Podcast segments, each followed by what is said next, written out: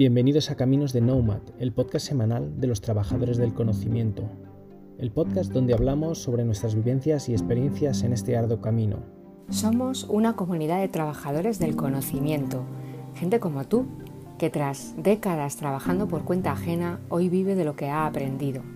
Unos ya lo hacemos a tope y otros estamos comenzando en ello, pero todos queremos compartir lo aprendido porque sabemos que nuestros éxitos, nuestras dudas y también nuestros fracasos os ayudarán a sacar lo mejor de cada uno de vosotros. Coge tu billete que comienza el viaje. Bienvenidos una semana más a un episodio de Caminos de Nomad. Mi nombre es Danae Cortés y este episodio es el número 58. Me resulta increíble que hayan pasado tantos programas y tantas semanas y que sigamos juntos tratando temas variados. Hoy, como decía Nacho Gavilán cuando se despidió de su episodio la semana pasada, os vengo a contar cómo hacer una llave de judo para convertir el conflicto en una oportunidad. Así que vamos con ello.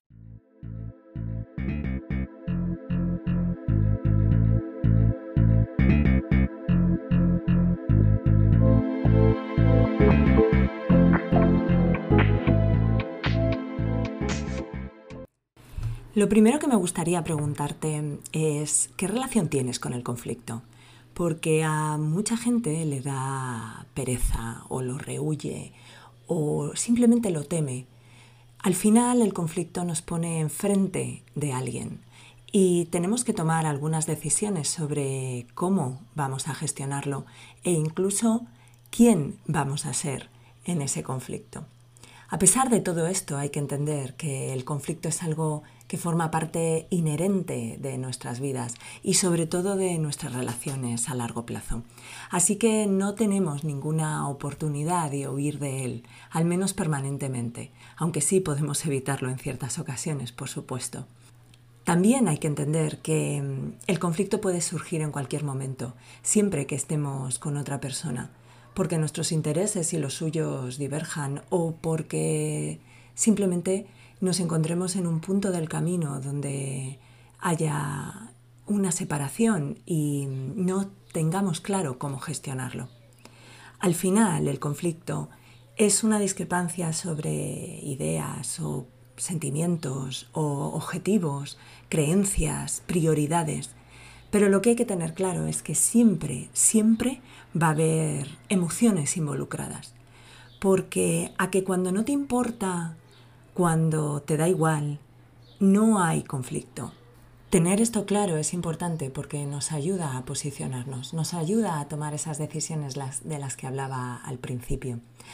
Al final, el conflicto suele venir porque nuestro ego, entendido en sentido amplio, se siente magullado de alguna manera yo pienso una cosa y tú otra, y lo que yo pienso es más importante o es más relevante, al menos para mí.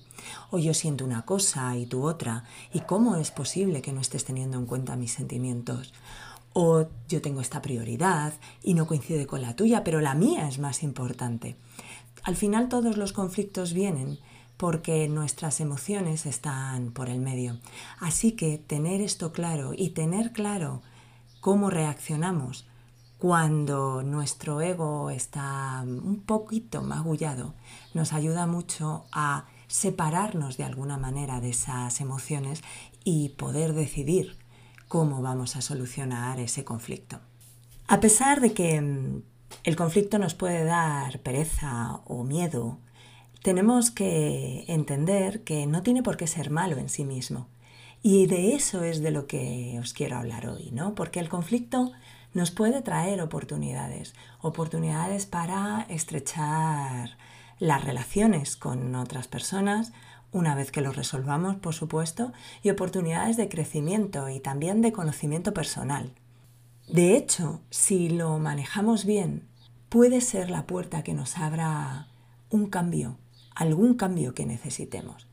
Si además nos llevamos el conflicto a los lugares de trabajo, desde luego es una habilidad fundamental si queremos progresar en cómo trabajamos con otras personas. Al final, el que un equipo trabaje bien depende en mucha parte de su habilidad para resolver los conflictos.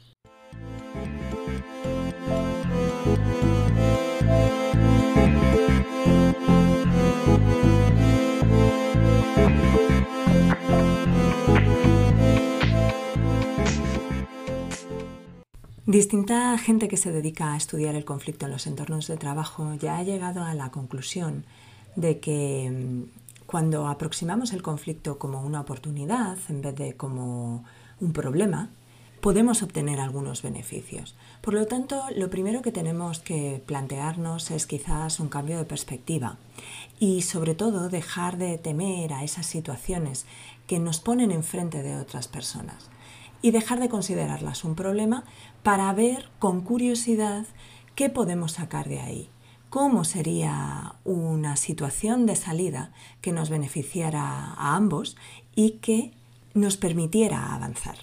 Pero claro, este cambio de perspectiva no es mágico y tiene mucho que ver con la pregunta que yo te he hecho al principio de qué relación tienes con el conflicto. Si la reacción natural es, por ejemplo, evitarlo porque no te sientes capaz de enfrentarte a otras personas, eso es lo primero que hay que trabajar. Al final, ese cambio de perspectiva del que hablaba hace un ratito tiene mucho que ver con que no veamos el conflicto como algo que nos ataque, sino que aprendamos a mirarlo como algo que quizás nos pone a prueba, pero del que como mínimo podemos aprender.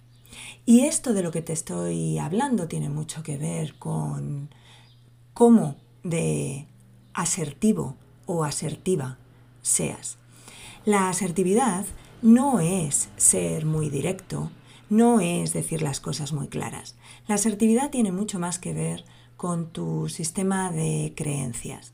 Y aquí hay una pregunta fundamental que es, ¿soy capaz de defender lo que creo lo que pienso o lo que necesito, respetando que la persona de enfrente también va a poder defender lo que cree, lo que piensa o lo que necesita.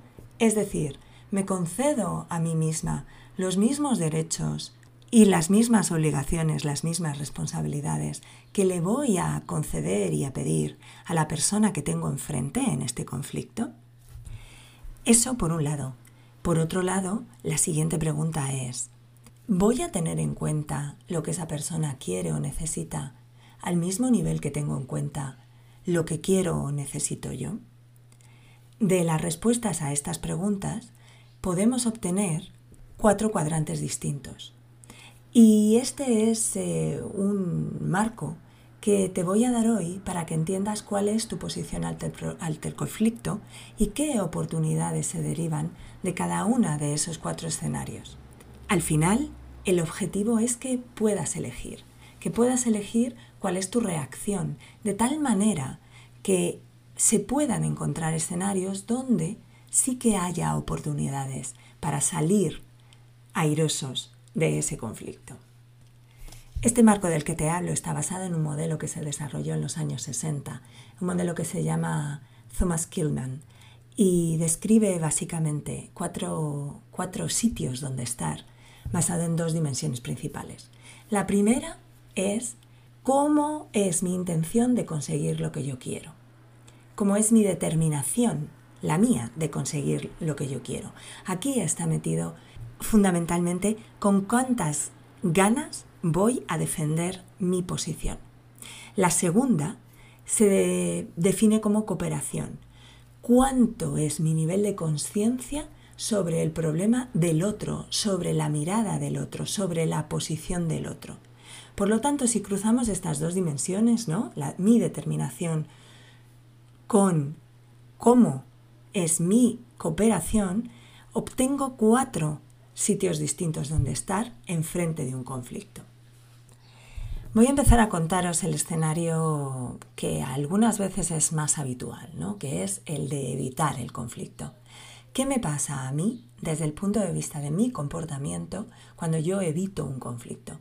Pues lo que me pasa básicamente es que no tengo prácticamente ninguna determinación por defender mi posición, pero es que tampoco me importa lo que necesite o lo que quiera la otra persona. Así que simplemente me pongo de lado y lo pospongo o lo evito, por lo menos ahora, aunque me vuelva en el futuro. Al final lo que hago es huir de una situación que me parezca potencialmente peligrosa para mí o simplemente en la que no me sienta segura. El tema está en que cuando evitamos un conflicto podemos estar razonablemente seguros de que el conflicto va a volver a nosotros. Con lo cual, salvo que tengamos una buena razón para evitar ese conflicto, tenemos que saber que solo lo estamos posponiendo. Es decir, que volverá. ¿Cuántas veces os ha pasado, trabajando o incluso en vuestra vida personal, que evitáis un conflicto, pero eso sigue ahí, porque el problema que no se resuelve al final volverá a salir? Siguiendo con el comportamiento de que no tengo la intención de defender lo que quiero o lo que necesito, pero cuando soy muy muy consciente de lo que quiero necesita la otra persona y pretendo mm, digamos que satisfacer esas necesidades, lo que me encuentro es con un escenario donde me acomodo. Compro absolutamente el punto de vista del otro y digo que sí. Y a veces este me acomodo implica que digo que sí a cosas con las que no estoy de acuerdo, porque a lo mejor van en contra de esos intereses o esos deseos que yo tengo y que no estoy defendiendo. Con estas dos posturas, el de la evitación del conflicto y el del acomodo, en realidad lo que hago, y por diferentes motivos, es que no estoy resolviendo el conflicto en su totalidad. Aunque es verdad que a veces podemos elegir o evitarlo o no acomodarnos por un bien mayor. Es verdad que si me acomodo, probablemente para la otra parte el conflicto está resuelto, puesto que he dicho que sí a lo que pretendía. Pero el problema viene cuando yo he dicho que sí a cosas a las que no quería decir que sí y en mi interior sigue habiendo ese conflicto de una manera o de otra acabará saliendo y es posible que pasen cosas como que yo explote dando lugar a comportamientos pasivo-agresivos que no benefician en nada la situación.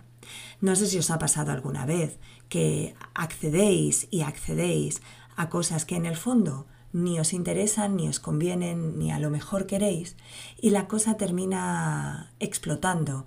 Y un día decís hasta aquí, hemos llegado, basta, y sin embargo la otra parte no entiende nada porque al final lleváis un rato aceptando, acomodándoos a la situación que os proponían.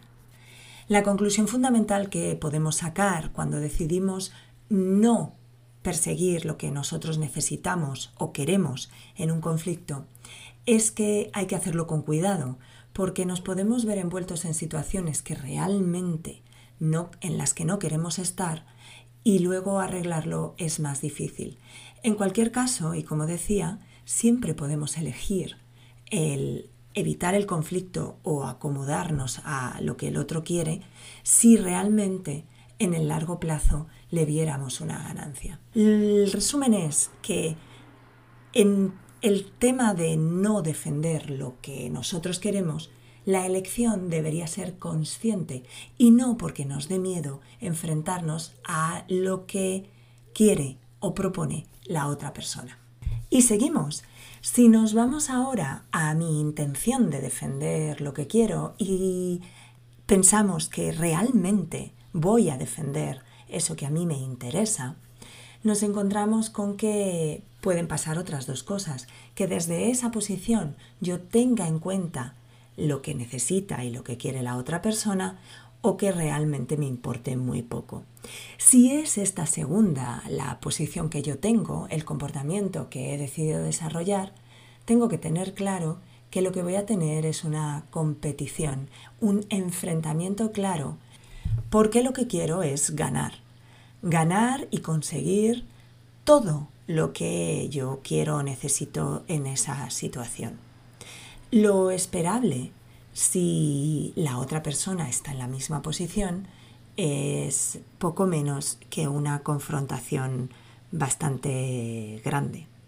Si en cambio el otro se siente incapaz de defender su postura, lo que va a hacer es acomodarse y por lo tanto me dejará a mí ganar. En cualquier caso, y desde lo que tiene que ver eh, con mi comportamiento, que es lo único que puedo regular, lo que tengo que tener claro es si estoy preparada o no para esa confrontación. Sin embargo, hay otra salida. Una salida que es el mejor escenario para las dos partes y es en la que yo, al mismo tiempo que tengo la intención de, de defender lo que quiero o lo que necesito, también tengo presente lo que quiere o lo que necesita la otra persona. En este escenario, y si por la otra parte está la misma intención de que las dos salgamos ganando, podemos hablar realmente de un escenario de colaboración. Este escenario es, en definitiva, el cambio de perspectiva del que yo os hablaba al principio. En una colaboración, las dos partes deben de estar preparadas para explorar si hay algún sitio donde mover el conflicto en el que las dos ganemos. Definir cómo podría ser esa solución para que tú te lleves lo que quieras y yo también.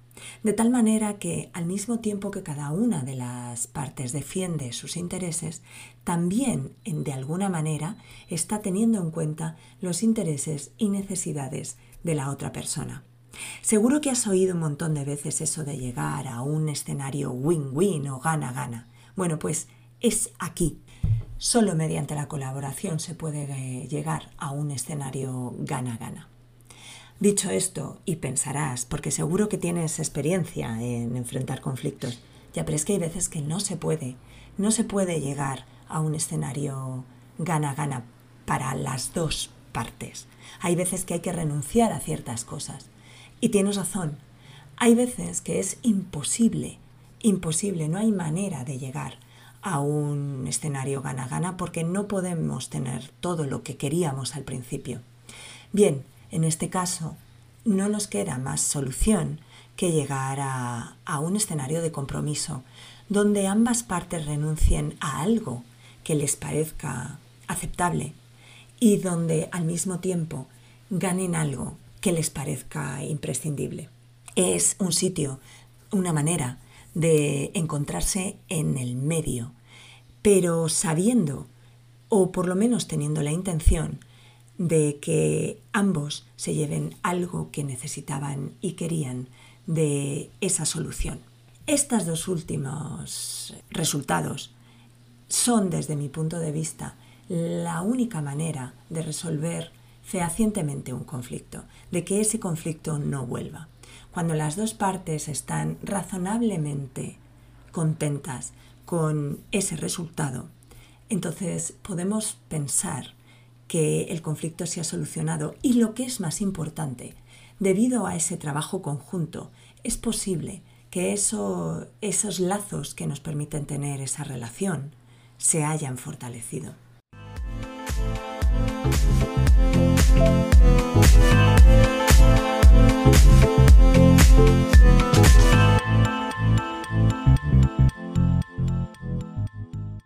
Y como todas estas cosas son siempre mucho más fácil de decir que de hacer, os voy a contar lo que desde mi punto de vista es fundamental para encontrar ese escenario donde los dos, las dos partes, puedan llevarse aquello que necesitan o que quieren. Para llegar a una solución que realmente nos convenga a los dos, lo que necesitamos entender es qué está generando el problema. En muchísimas ocasiones nos ponemos a buscar soluciones sin realmente hacernos las preguntas adecuadas.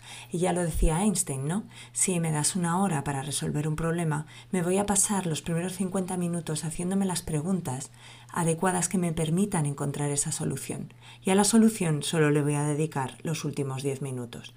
Para resolver un conflicto necesitamos entender que lo está generando antes de nada, porque desde lo que lo está generando podemos buscar soluciones creativas que nos permitan llegar a un sitio donde de verdad las dos partes ganen.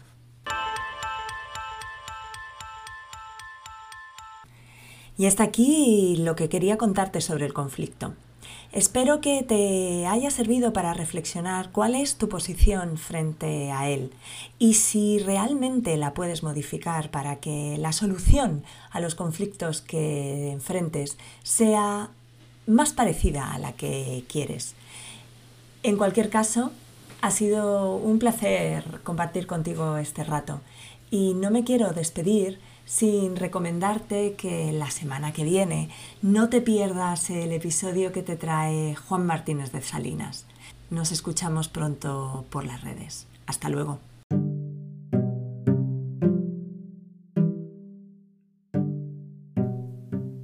Y hasta aquí un nuevo capítulo de Caminos de Nomad, el podcast semanal de los trabajadores del conocimiento. Si te ha gustado, ya sabes, comparte y difunde conocimiento. Es gratis y sencillo. Comparte en tus redes sociales, danos un 10 en tu plataforma de podcasting favorita o casi mejor, envíaselo a quien creas que le puede ser de interés. Hasta la semana que viene y saludos digitales para todos.